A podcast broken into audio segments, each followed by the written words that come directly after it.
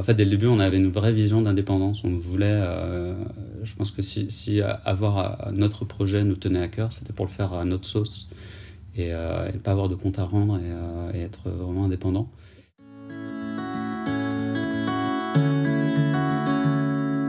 Les chemins naissent sous nos pas au fur et à mesure que nous marchons. Je suis Marianne Goli, baroudeuse de l'économie circulaire et associée chez Adapta, solution de sourcing en matière responsable pour la mode et la déco. Avec Point de bascule, je vous propose de découvrir des initiatives qui œuvrent pour une mode et une déco souhaitable, responsable et audacieuse. Nous allons rencontrer des professionnels ayant observé, vécu ou même initié ces changements de l'intérieur.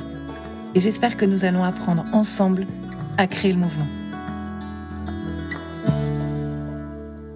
Bonjour Robin, comment ça va? Très bien et toi? Ouais, très bien. Merci d'être là et bienvenue sur Point de bascule. Euh, je sens qu'on va passer un bon moment. Je suis hyper contente de t'avoir euh, aujourd'hui. On se connaît bien, donc c'est toujours un plaisir. On se connaît bien parce que tu es un client fidèle, mais aussi parce qu'on est tous les deux lauréats d'ADC, un incubateur euh, spécialisé du cuir que je recommande à tout le monde. et puis, on va passer un bon moment parce que tu as cofondé avec un autre Robin, ça simplifie les choses, une marque pas comme les autres. Euh, tu vas nous raconter un petit peu tout ça, mais qui est basé sur l'amour de l'objet, sur le temps long, qui s'appelle La Perruque et qui fait des objets magnifiques.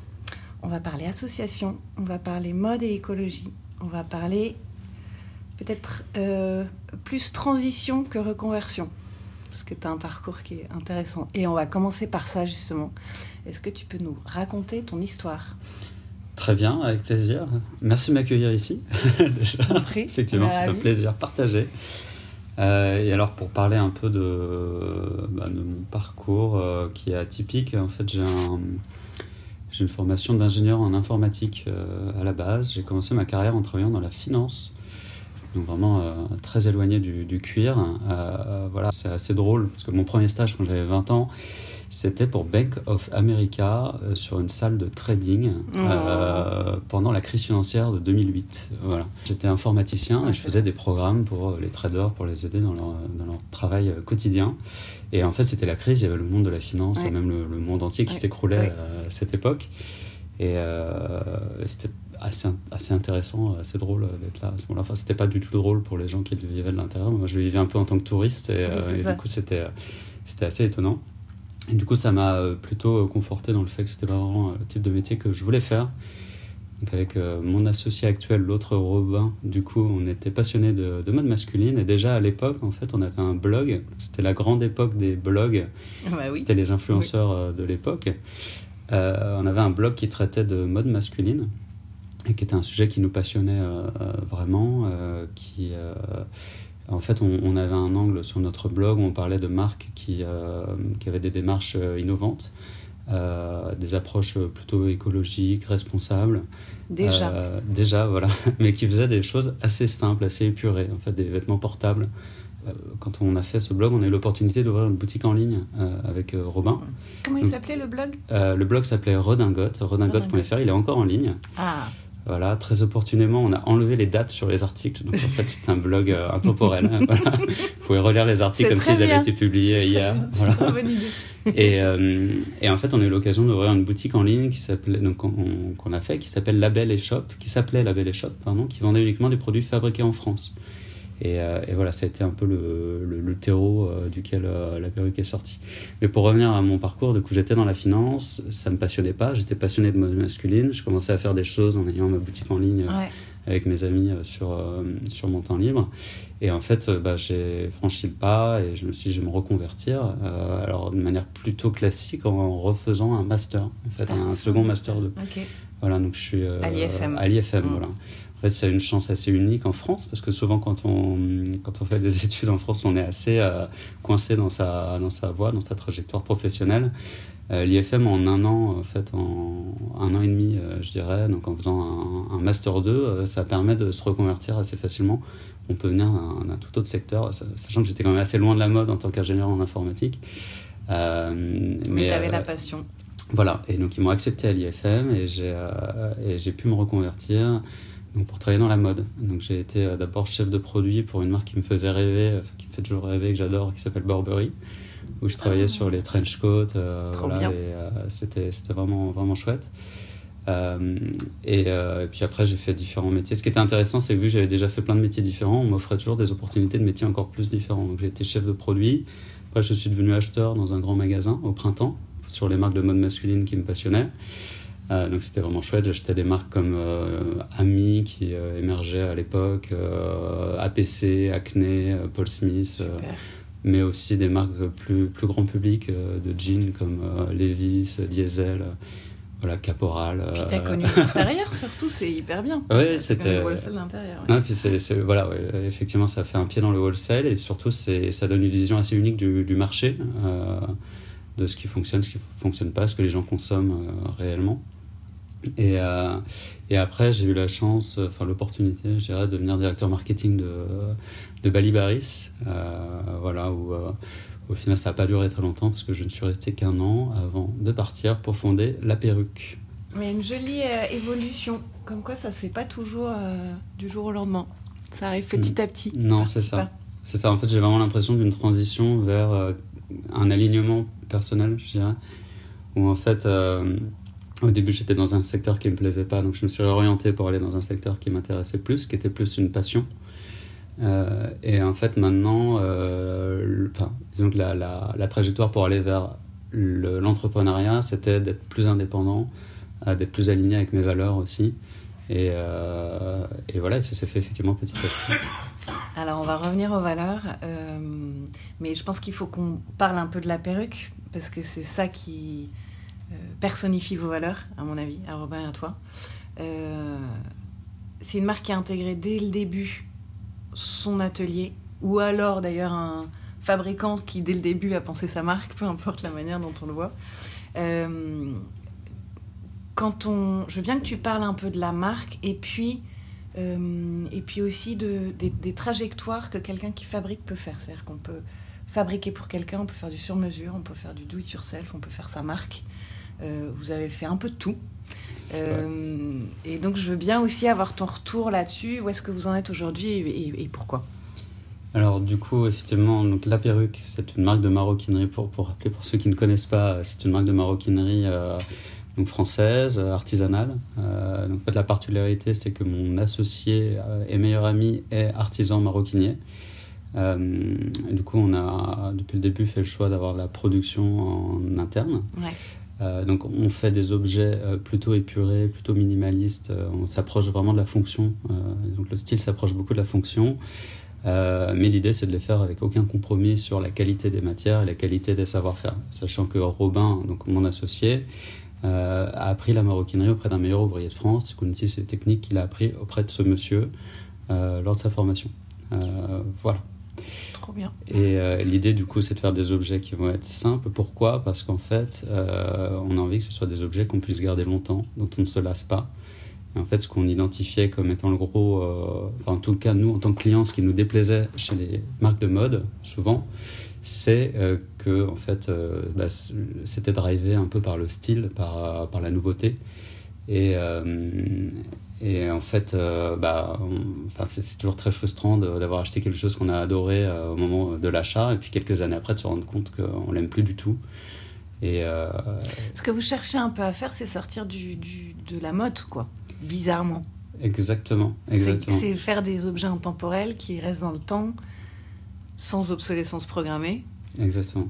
En fait, c'est un sujet intéressant parce que dans la mode, on, parle beaucoup d'écologie, mais personne ne parle de sortir de de la, des modes justement. En fait, le problème des modes, c'est que ça fait des objets qui se démodent et, euh, c'est ce qui crée, enfin, c'est ce qui fait tourner tout le secteur en fait. Donc c'est, euh, mais en fait, c'est ce qui fait aussi beaucoup de pollution et beaucoup de gaspillage. Et euh, effectivement, nous, l'idée c'était de proposer une alternative, de créer des objets vraiment classiques.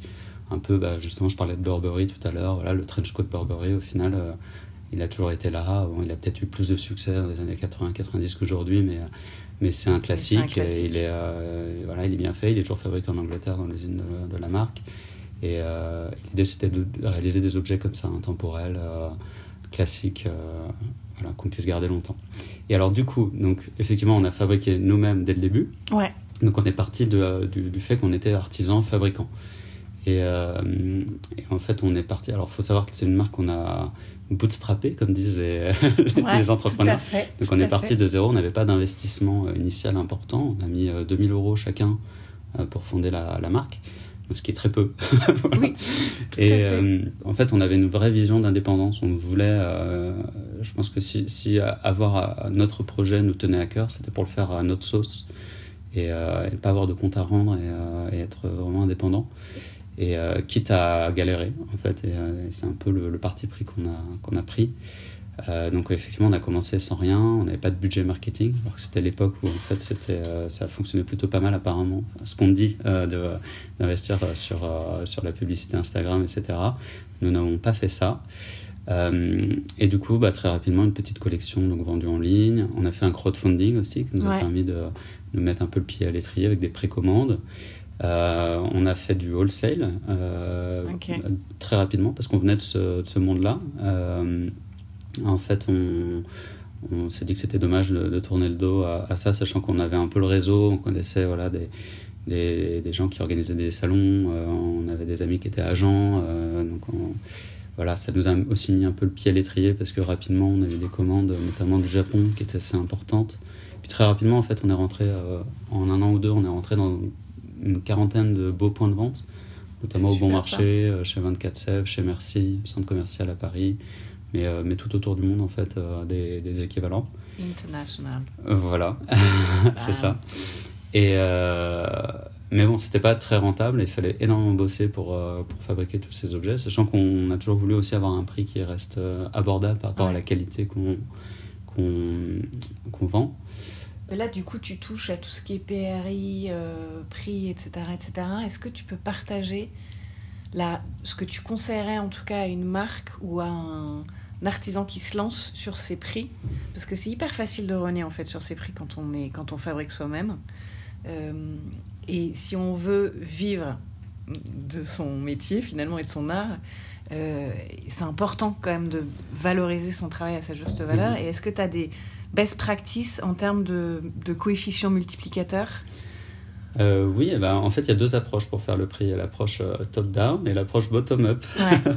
c'est ce qu'on apprend à, l'IFM. Euh, en fait, l'approche top-down, elle est de regarder, de faire une sorte d'étude de marché, de regarder les marques qui vont être en face de vous quand les clients souhaitent acheter un objet. Euh, et, d'essayer d'être compétitif, en tout cas d'être bien positionné par rapport à, voilà, à la valeur ajoutée que vous estimez qu'a votre produit par rapport à ce qui existe sur le marché. Donc ça, c'est une approche plutôt étude de marché. Et il y a l'autre approche qui est euh, du coup bottom-up, qui part de votre prix de revient, effectivement. combien de temps vous mettez à fabriquer un produit, combien vous coûtent les euh, fournitures, les matières premières, les frais fixes, enfin les, tout ce qui est charge, je veux dire, autour. Et en fait, à partir de ça, effectivement, vous appliquez un coefficient multiplicateur. Donc, ce qui se dit, ce qui se fait euh, souvent dans le, dans le secteur, euh, quand vous avez un modèle wholesale, c'est euh, de partir de votre prix de revient industriel. Donc, alors, pour le faire dans l'ordre, le prix de revient industriel, c'est le coût de votre matière, de vos fournitures, plus de votre travail, pour aboutir à un objet fini. Et voilà, donc ce coût-là, en fait, ce qui se dit, ce qui se fait pour faire du wholesale, c'est un coefficient multiplicateur de 5 à partir de ça, pour être bien. Et c'est un coefficient minimum. Et, euh, et, du coup, ça vous donne un prix public TTC. Oui, c'est ça. Ça inclut la partie TTC. Et quand le coefficient multiplicateur de 5, il inclut la marge du, du retailer. Voilà, il inclut une marge de retailer de 2,5. Donc en fait, ça veut dire que vous, en fait, quand vous vendez en gros, vous faites juste x2 sur votre prix de revient industriel et le revendeur fait x2,5. Voilà, sachant que les pièces que vous arrivez à vendre vous-même, vous faites directement les x5 pour vous. Ouais. Voilà, donc ça c'est un peu ce qui, disons que c'est le minimum pour une marque euh, avec un modèle wholesale.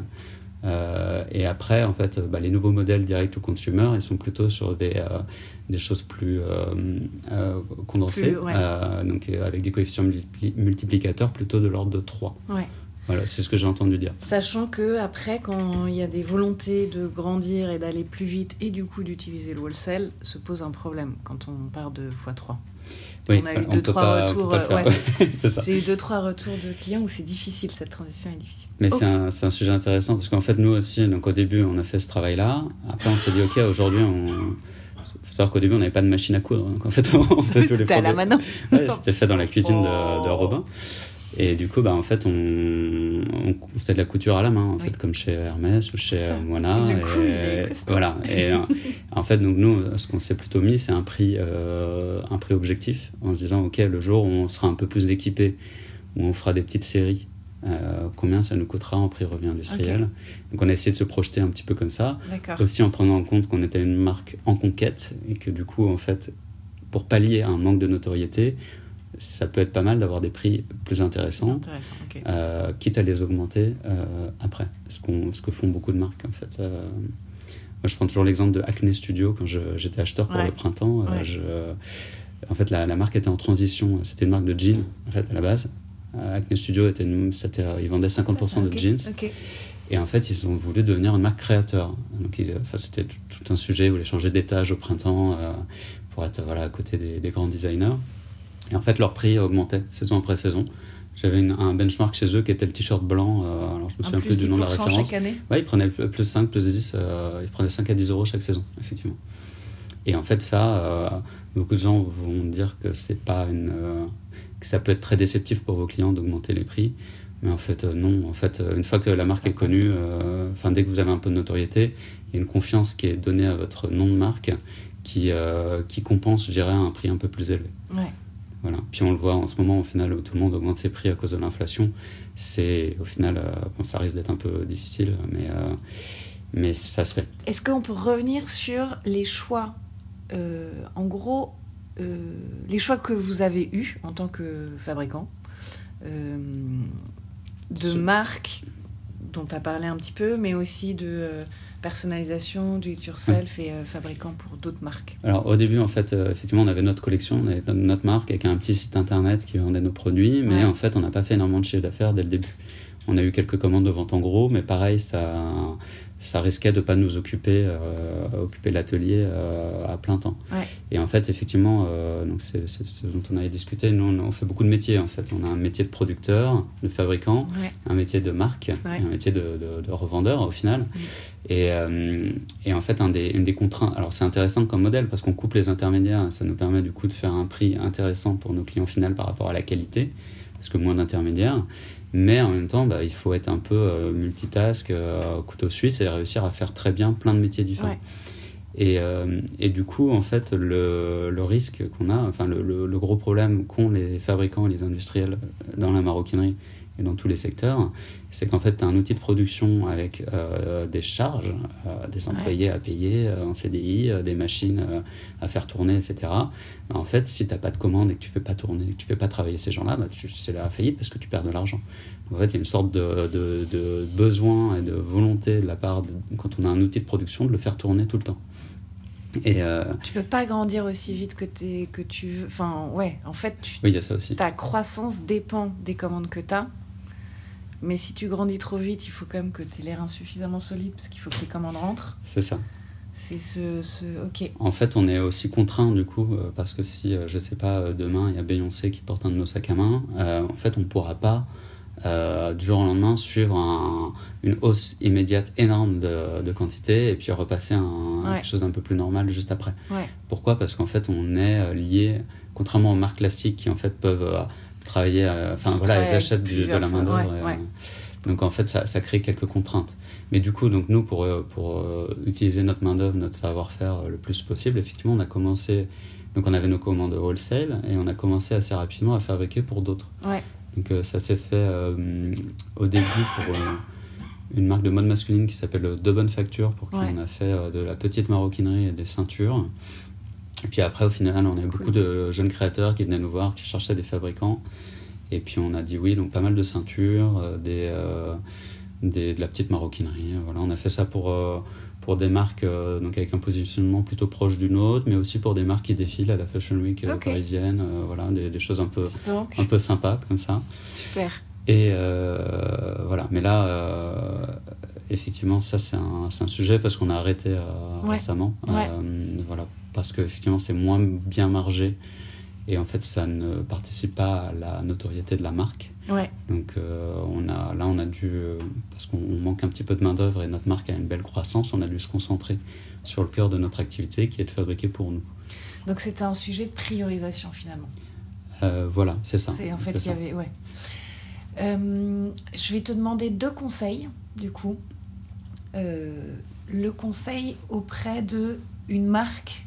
On a, en fait, nous, on a plein de clients qui sont plutôt des marques et qui bossent avec des fabricants.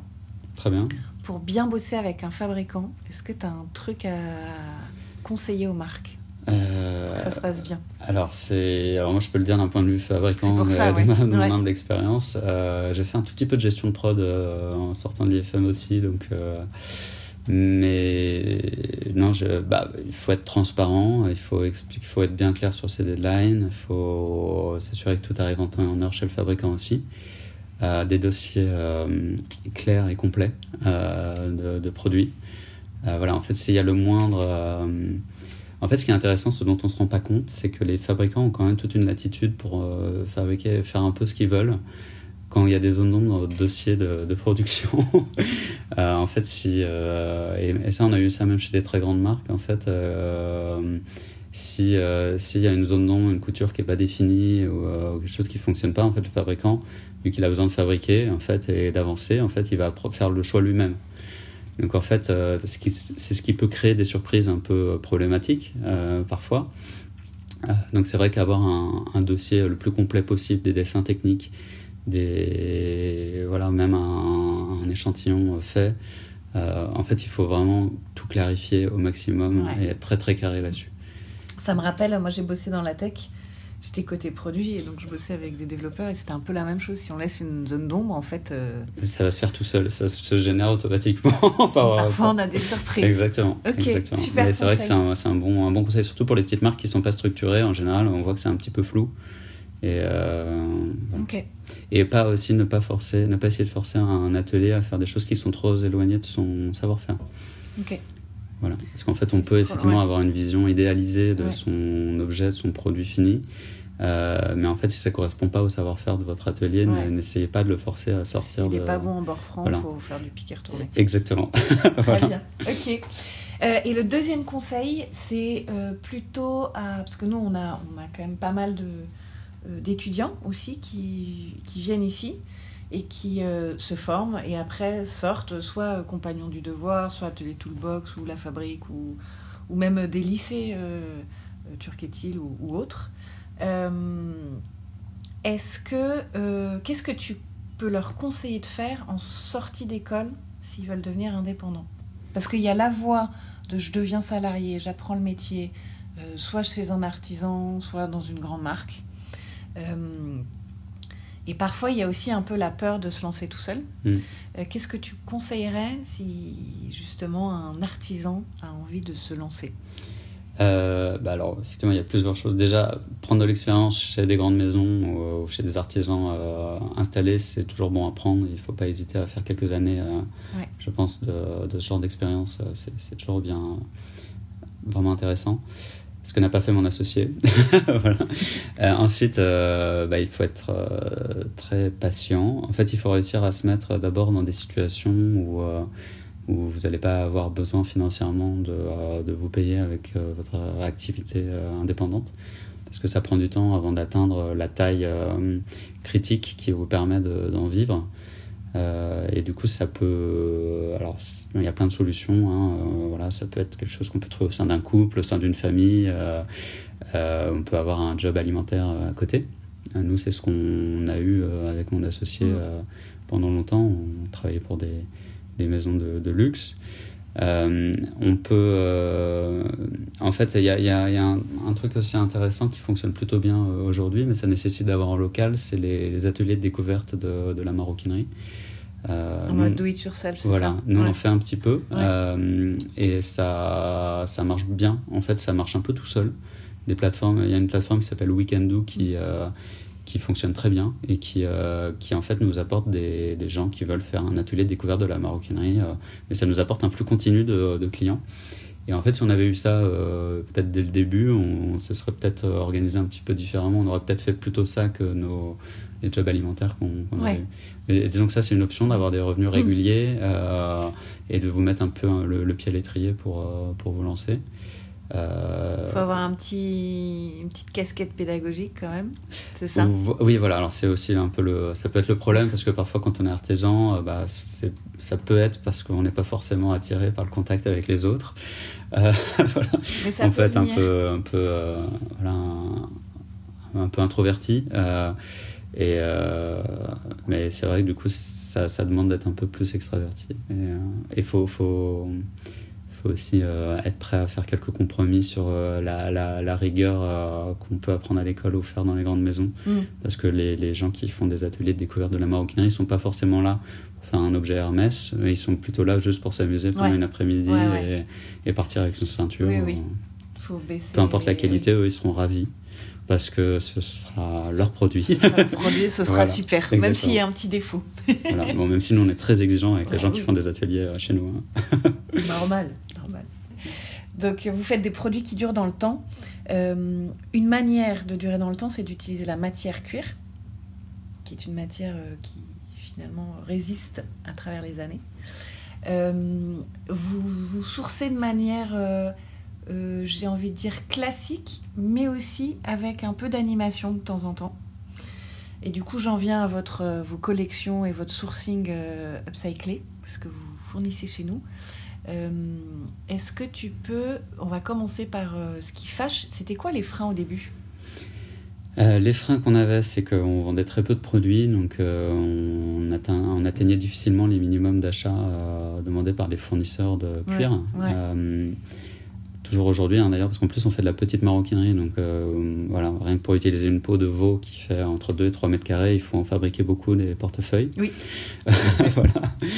Euh, du coup, c'était un, un, problème parce qu'on on voulait aussi être une marque avec une offre euh, permanente. Ouais. on avait une ambition aussi qui était celle de présenter les, les plus beaux cuirs. Vraiment, en fait, c'est une sorte de d'inventaire des, des, des, cuirs un peu cultes de, la, de la maroquinerie. Euh, voilà, donc on s'est orienté vers des tanneries prestigieuses euh, rapidement pour travailler le, cuir baranil par exemple, qui est notre best-seller euh, aujourd'hui, ou du veau végétal naturel qui vient de chez la tannerie Mazur en, Belgique. Vous bossez aussi avec Degerman, c'est ça? Voilà, Degerman, donc c'est le fournisseur du, du baranil, c'est notre, notre, fournisseur principal. Et puis du coup, on travaille aussi avec Alran, donc qui est une mégisserie pour notre cuir de chèvre qui nous sert de doublure dans nos objets de petite maroquinerie. Euh, alors du coup, on a dû s'orienter vers des, des fournisseurs qui avaient un service de stock. Euh, donc c'est le cas de ces fournisseurs que je viens de vous citer. voilà. Donc en fait, nous, ça nous a permis d'avoir un produit qui allait être suivi. Euh, donc pour acheter une peau par-ci, une peau par-là au début, pour bah, pouvoir réassortir et continuer à avoir les mêmes produits dans notre offre, qui, qui, sont nos classiques qu'on fait depuis 6 ans maintenant, et que les gens maintenant viennent chercher chez nous donc ça, c'était un peu une contrainte. Après, une autre contrainte qu'on avait, c'était effectivement, on veut s'abstraire de, la mode, euh, on veut faire des objets classiques, mais euh, effectivement, ce qui drive le, euh, le secteur, c'est l'actualité, la nouveauté. et du coup, en fait, on ne pouvait pas complètement s'abstraire de ça, hélas. je pense que si on, si on voulait exister et, voilà, et, et fonctionner, en fait, on a décidé assez rapidement de faire des collections saisonnières. Euh, donc sur nos produits classiques, euh, donc sur les mêmes produits que, que sein de notre collection, mais avec des cuirs qu'on va présenter euh, voilà, pendant six mois et qu'on va ensuite arrêter pour en faire une autre, une autre collection la saison prochaine. Ça, en fait, ça nous permet plusieurs choses. Ça nous permet d'utiliser d'autres cuirs qu'on qu'on n'a pas forcément envie d'avoir en permanent, parce que c'est toute une gestion d'avoir tous les produits dans tous les cuirs en permanent. Qu'on a pu introduire d'autres cuirs cultes qui étaient moins prioritaires. Je veux dire, par exemple, les, les taurillons euh, de chez euh, Rémi Caria euh, qu'on aime beaucoup. On a pu introduire du cuir de bison, voilà, du cuir japonais, du, voilà, plein, de, plein de matières super intéressantes comme ça. Et rapidement, effectivement, on s'est tourné. En fait, on, au début, quand on a découvert Adapta, on a, on a réussi à trouver quelques pots qui venaient de la, des mêmes tanneries et qui, qui correspondaient exactement à nos cuirs permanents. Donc c'était bien pratique. Ouais. Euh, et très rapidement, en fait, on avait tous ces beaux cuirs donc, de chez Adapta qui venaient des fournisseurs euh, français avec lesquels on avait l'habitude de travailler. Euh, allons-y, profitons de cette opportunité. Et en fait, on va aller amener des nouveaux cuirs. et maintenant, en fait, aujourd'hui, ils proviennent principalement de chez Adapta, nos cuirs saisonniers. Alors, on a quelques, quelques cas particuliers, mais on a beaucoup de cuirs saisonniers qui viennent de chez Adapta. Donc, ce qui nous permet, donc, en plus d'avoir cette démarche voilà, surcyclée qu'on apprécie. Qui vous tient à cœur, ouais. Voilà. c'est quoi les, les, avantages de cette démarche de réemploi? Bah, c'est le, le, le, fait de, de, bah, de moins consommer de, de ressources. Hein, en fait. déjà, en fait, enfin, si on veut être euh, un peu écolo, enfin en tout cas respectueux de l'environnement, euh, il faut, il, faut, consommer le moins possible ou consommer des choses qui existent déjà ou juste euh, se satisfaire de ce qu'on possède. voilà. Mais ensuite, si on n'a vraiment pas le choix et quand, par exemple on s'est fait voler son portefeuille, euh, par bah, exemple. Voilà, il faut acheter des objets durables, avoir une consommation raisonnée. Mais en plus, donc, si les objets sont réalisés avec, voilà, avec la même démarche derrière, donc effectivement, acheter un cuir qui a déjà été produit et qui était un peu potentiellement perdu pour euh, le secteur, euh, en fait, c'est super euh, intéressant et c'est super respectueux de l'environnement. Déjà, on va avoir un produit, enfin une matière, le cuir, qui va être ultra durable, ultra résistante. Et on n'a toujours pas fait vraiment mieux en matière synthétique aujourd'hui. et en plus de ça, ça vient d'un stock qui était voué initialement à la destruction. Donc en fait, on, a un impact vraiment ultra limité quand, quand on utilise un cuir surcyclé. Donc c'est pour ça que nous, on est ravis de, travailler avec vous et, euh, d'utiliser ces cuirs-là qui en plus correspondent à nos critères de... voilà, de, à, notre exigence quant à la, à la qualité et au fait qu'ils soient exceptionnels. Vous faites des produits qui durent dans le temps, intemporels, avec euh, sur une partie de votre collection une démarche hyper responsable. Vous faites du Made in France. Vous communiquez là-dessus? Euh, assez peu. Alors on communique sur le, Made in France, euh, effectivement, parce qu'on est très fiers de fabriquer nous-mêmes, d'avoir notre propre atelier. Euh, c'est aussi un, c'est un vrai élément de communication et de marketing pour nous. En fait, l'idée c'est que en fait, notre atelier est derrière notre boutique. Donc en fait, beaucoup de clients, quand ils viennent nous voir en, boutique, on, on, leur fait visiter, on leur fait une démonstration de nos savoir-faire. ça fait un peu journée du patrimoine, voilà. Mais c'est tous les jours chez La Perruque. Voilà. Donc c'est un peu Disneyland de la maroquinerie chez nous. Voilà. Euh, donc ça, on, communique sur la, fabrication. Euh, voilà, en fait, vous pouvez rencontrer les gens qui fabriquent les objets qu'on vend, ce qui est assez unique. Et, euh, et, derrière, effectivement, on va pas avoir une communication sur l'écologie proprement parlée. En fait, on a, on a vu, nous, ça fait déjà six ans qu'on existe. On a vu toute une vague il y a 3-4 ans de, marques qui se sont mis à communiquer très très fort sur l'écologie. Euh, parfois euh, avec voilà, des, raisons pas forcément. Euh, il y a eu un peu de greenwashing par, par certaines marques. Voilà, ce qui, ce qui, me permet aussi de parler de, de l'artisan washing, ce qui, est, ce qui, est, assez intéressant parce que certaines marques vont appeler par exemple leur boutique l'atelier, voilà, alors qu'elles produisent pas du tout sur place. Mais c'est complètement un autre sujet, mais il y a aussi une sorte de, de greenwashing sur le savoir-faire dont il faut se méfier. Euh, mais non, du, coup, nous, on communique pas dessus. Pourquoi? Parce qu'on pense que c'est la base, ça devrait être fait par euh, tout le monde. Euh, en fait, on expose notre démarche, on explique comment on fabrique, on, voilà, les, les, clients voient nos objets, ils savent comment ils sont, comment ils ont été dessinés aussi, pourquoi ils sont durables. Et on estime qu'on n'a pas forcément besoin d'en rajouter une couche et d'aller crier sur tous les toits que c'est une démarche écologique. Euh, pourquoi? Parce que en fait, souvent, ceux qui en parlent le plus sont aussi ceux qui en font le moins. voilà. mais, euh, mais bon, aussi, on, devrait peut-être. Mais, euh, mais en, fait, l'impression qu'on a, c'est que notre projet, il, est, il a tellement été pensé. De, de, en fait, on a voulu dès le début faire quelque chose de très respectueux, très, très exemplaire, en fait, aussi bien sur la, la responsabilité sociale qu'environnementale.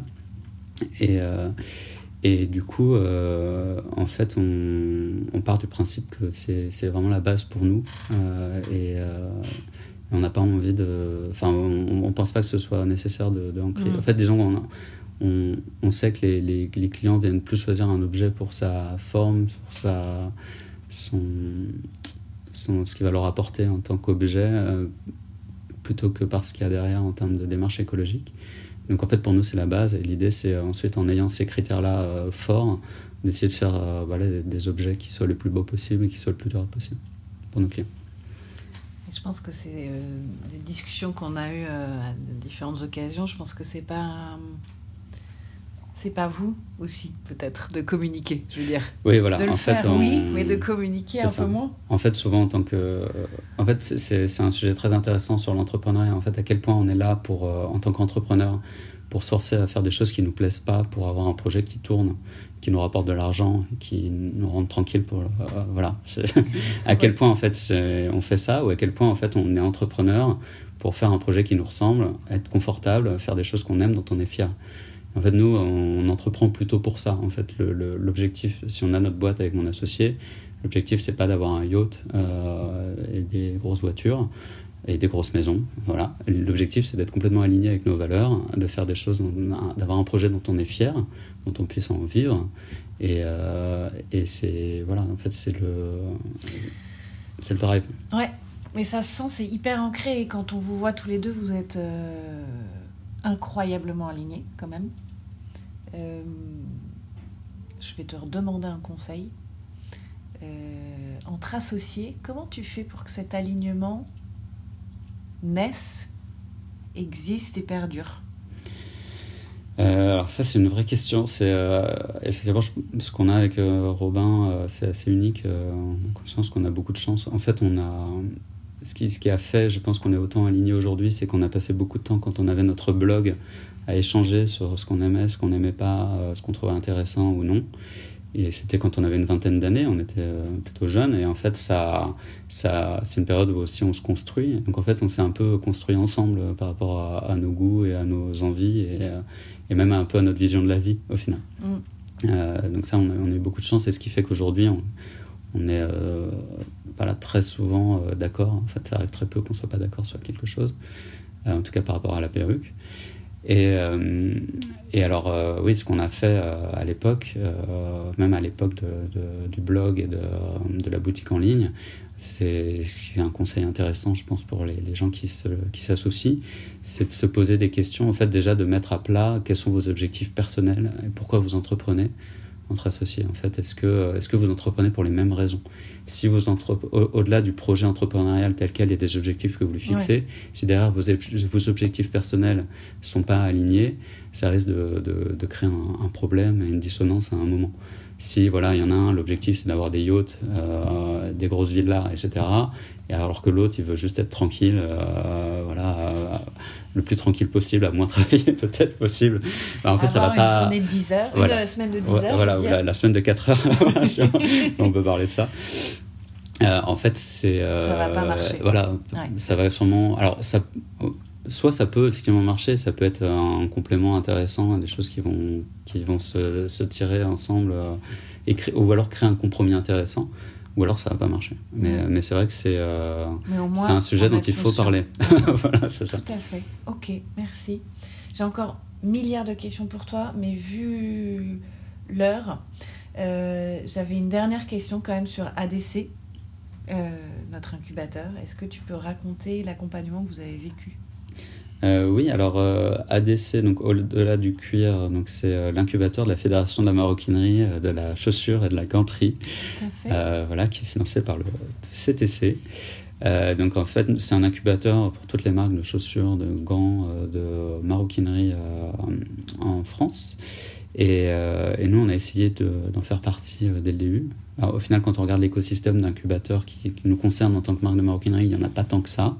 donc très rapidement, on a très rapidement, on a découvert ADC et on a postulé. on a postulé plusieurs fois avant de, finalement être pris. Euh, on était ravis. Euh, effectivement, ils nous ont apporté beaucoup de choses. Euh, donc, au-delà des subventions qui sont toujours bonnes à prendre, c'est très intéressant d'être confronté à d'autres points de vue, à des coachings, à des aides ponctuelles aussi sur des, sujets quand on a besoin d'aide. Et c'est vraiment ce qui nous a apporté. Par exemple, ils nous ont pas mal secoué sur notre ambition. Mhm. Euh, voilà, ce qui, euh, ce qui allie ce qu'on s'expliquait un petit peu. Mhm. Euh, effectivement, on n'a pas une ambition de, richesse personnelle et de, développement infini et fulgurant de la perruque. on a plutôt une, vision de, créer une entreprise patrimoniale qui se développe petit à petit. Et, et en fait, c'était intéressant parce que voilà, eux derrière sont en lien avec, enfin, on voit des marques qui se développent très vite et en fait peuvent, euh, enfin voilà, ils nous ont un peu questionné là-dessus en se demandant est-ce qu'au final on, on manquait pas un petit peu de, d'ambition euh, en tant qu'entrepreneur euh, pour créer un, groupe important de maroquinerie? Et ça vous a permis de réfléchir à tout ça et de... Oui, bah, ça met un peu en perspective voilà, pourquoi on fait ça, ça, nous permet d'en reparler. Et, voilà. Puis après, nous, on est... Enfin, voilà, on n'a pas forcément de volonté de, de, devenir très rapidement très gros, mais en fait, si on fait les choses petit à petit, comme on le fait, potentiellement année après année, euh, notre projet peut prendre de l'ampleur. Et on verra si on, comment on l'accompagne. Mais, euh, mais on sait, voilà, des marques comme euh, des marques bien installées aujourd'hui, comme je sais pas Louis Vuitton par exemple, pour prendre une petite marque. C'est ça. voilà, ça fait quand même des années qu'ils sont là. ça a pris un petit peu de temps. Voilà. Ils n'ont pas levé des fonds pour ouvrir des boutiques à tous les coins de rue dès le début de leur, leur voilà. En fait, c'est important. Enfin, nous, en tout cas, ce qu'on la manière dont on a envie de développer notre, notre entreprise, c'est qu'on a envie de créer une image forte euh, et belle. Euh, voilà, créer une sorte de, de marque un peu, euh, pas secrète, mais, mais pour, disons pour les initiés. et créer une sorte de, notoriété un peu qui dépasse le, la, réalité en termes de réseau de boutiques et de revente que représente la marque. voilà, parce que ça correspond à tout ce qu'on aime bien. Des marques comme Rondini, comme mmh. Lafarge, comme je sais pas, c'est des, beaux exemples pour nous. Même la botte Guardian, qui est chez ADC avec nous, euh, j'ai été ravi de rencontrer. Pour, nous, c'est un très bel exemple. Ouais. Euh, alors, je prends ma casquette aussi de lauréat ADC pour compléter le témoignage. C'est un, accompagnement qui dure trois ans, qui est complètement gratuit, euh, avec même des subventions. Et effectivement, tu as un accompagnement qui est hyper personnalisé. Et en plus, moi, j'en parle facilement parce que nous, on n'est pas une marque en tant que telle de produits finis, on est une, marque de matière et ils ont, réussi à s'adapter à nos problématiques. Euh, avec plein de conseils, euh, ça va du branding euh, au BP, au juridique, enfin voilà, ça, couvre un, vaste panel. Et, et, alors, c'est marrant parce que nous aussi, on a, on a mis je crois que c'est la deuxième fois qu'on a été euh, pris, mais on n'a pas été pris du premier coup en tout cas. Donc conseil pour postuler, n'hésitez pas à repostuler. Euh, d'ailleurs, ça ouvre euh, début juillet, je crois. En général, c'est début juillet jusqu'à fin octobre. Donc n'hésitez pas à candidater, n'hésitez pas à les contacter aussi. je laisserai un petit, un petit, une petite adresse email peut-être dans le, dans le descriptif du podcast. voilà, pour échanger. Qu'est-ce qu'on peut te souhaiter? Euh, bah, de continuer à faire ce que je fais et que ça continue à croître petit à petit comme ça. et donc pour croître, justement, vous avez besoin de recruter, non? Euh, Exactement, merci. Mm. Nous sommes à la recherche d'artisans maroquiniers à plein temps en CDI pour euh, voilà, étoffer nos, équipes. on, a une, toute petite équipe aujourd'hui hein, dans, l'atelier. l'instant, ils sont deux à plein temps, mais on a besoin de main-d'œuvre. donc n'hésitez pas à nous envoyer vos candidatures si vous êtes à la recherche euh, de voilà d'un emploi. Euh, Profil maroquinier. Alors maroquinier avec un petit peu d'expérience ou pas en fait. On prend, on est prêt à former euh, quelqu'un. Super. Avec une bonne ambiance, je peux en témoigner. Voilà. Alors, et un vrai alignement des valeurs, comme vous pouvez l'entendre, je pense. Avis à tous les candidats. C'est une super boîte à rejoindre. en plus, vous avez, je crois que vous avez le projet aussi de, de vous agrandir un peu, de changer de lieu, boutique et atelier. Exactement. En fait, le, notre croissance, euh, là, ça fait, on a une boutique euh, atelier depuis 4 ans euh, à Paris. On a pris un peu ce qui est le moins cher à l'époque. L'idée là, c'est maintenant que ça fonctionne un peu plus, de, bah, de, d'avoir un espace plus grand, mieux placé en plus pour le, trafic client, c'est important, mais surtout avec plus de place. Et du coup, là, effectivement, on est, en train de surveiller quelques locaux c'est un projet qu'on a depuis un petit moment, mais, euh, mais on espère qu'il va se, s'activer bientôt. Voilà, quitte à, on, envisage aussi peut-être de prendre un, petit atelier supplémentaire pour faire de la prépa matière euh, en, proche banlieue. C'est un, ah, sujet, mais voilà. Très bien. Bon, bah, super, plein de projets. Euh, un grand merci Robin. Merci pour ta transparence, tous tes conseils. Avec plaisir, merci à toi. Je vous souhaite de rester euh, alignés tous les deux et avec l'équipe qui grandit euh, au rythme qui vous convient. Merci. Merci. C'est la fin de cet épisode de Point de bascule. On espère qu'il vous a plu. Si c'est le cas, n'hésitez pas à le liker et à le partager autour de vous. Nous serions également ravis de pouvoir aborder des sujets qui vous intéressent, alors n'hésitez pas à nous en proposer dans les commentaires, je me ferai un plaisir de tous les lire. Enfin, vous pouvez suivre ce podcast, activer les notifications afin d'être informé de la sortie des prochains épisodes. Et toutes ces informations sont évidemment disponibles sur les réseaux sociaux d'Adapta. Encore merci à vous et à très bientôt pour un nouvel épisode de Point de bascule.